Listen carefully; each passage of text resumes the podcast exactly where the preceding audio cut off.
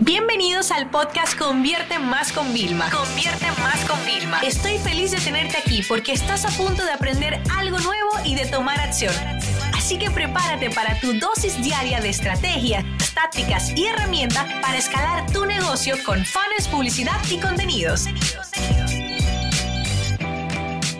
Hablemos del real estate versus los activos digitales. Y es que cuando hablamos del real estate bienes raíces, hacemos referencia al mercado inmobiliario, eh, donde pues el objetivo es obtener siempre beneficios, ¿no? Por ejemplo, compra de una casa para alquilar, ¿no? Y en este caso, la casa se convierte en un activo que nos genera ingresos, ¿vale? Eh, distintos a los ingresos quizás de un trabajo, ¿no? Ahora bien, cuando hablamos de un activo digital, nos referimos bien a un bien digital que lo que hace es que nos genera ingresos independientes de eh, tiempo. ¿Y esto por qué? Porque normalmente los activos digitales nosotros comenzamos, los construimos, eh, los lanzamos y luego con el mínimo esfuerzo, ¿vale? Ellos generan ingresos vendiéndose. ¿Qué sería un activo digital? Por ejemplo, un curso, eh, un ebook que nosotros podamos vender, que no tiene costes de envío ni nada de eso asociado, música para plataformas digitales, que son la parte de derechos de autor. O sea que en pocas palabras, cuando hablamos de un activo digital, nos referimos a cualquier producto digital que no requiere de tu presencia para poder funcionar. Como te dije, tú dedicas el esfuerzo, el tiempo y luego vas a generar beneficios de manera constante. Pero yo no quiero ser hipócrita, porque por ejemplo, una de las ventajas de los activos digitales es que no da los ingresos automáticos, pero uno tiene que hacer un marketing, uno tiene que trabajar algo. Inclusive ya sea que la gente te compra porque tengas muchos suscriptores en YouTube, tú tienes que mantener tu canal actualizado.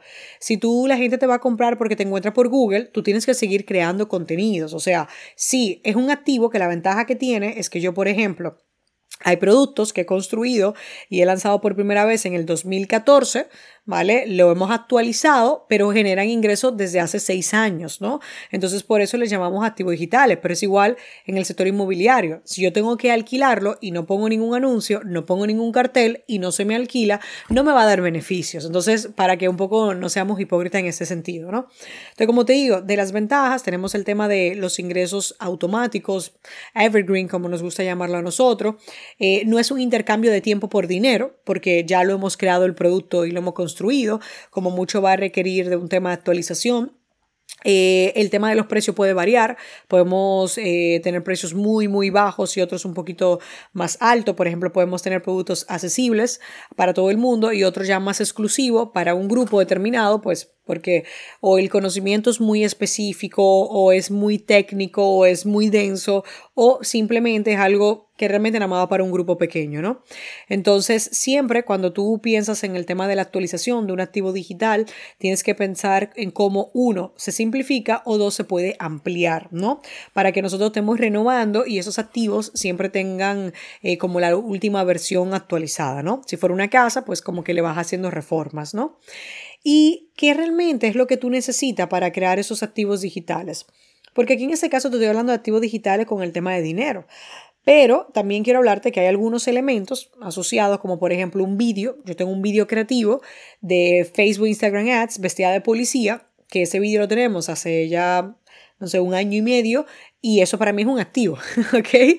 Porque ese yo lo lanzo en una campaña y me genera dinero cada vez que lo lanzo también, ¿no? Entonces, quiero con eso también dejarte que si alguna vez escuchas que se habla de este concepto que cada vez está más en auge, yo se lo escuché por primera vez a Billie Jean eh, que es uno de los grandes expertos en publicidad disruptiva y en publicidad online.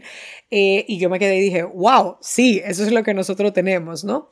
Entonces, para tú poder eh, tener esos activos digitales y poderte mantener recibiendo ingresos de ellos, tú vas a necesitar, por supuesto, los conocimientos, las habilidades y la experiencia sobre alguna materia, porque de eso vas a crear tu activo digital. Vas a necesitar creatividad, planificación, Vas a tener que estar a la vanguardia, eh, siempre innovando, ¿vale? Para que tu producto se pueda mantener como la mejor opción para ese momento.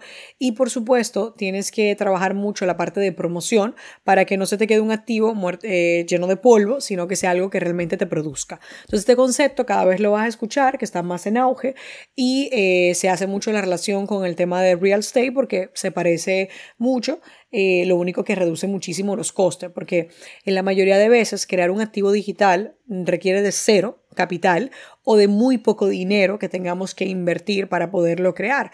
Entonces viene siendo una solución bien interesante. Pero como siempre, recuérdense que hacemos las cosas con ética y con propósito.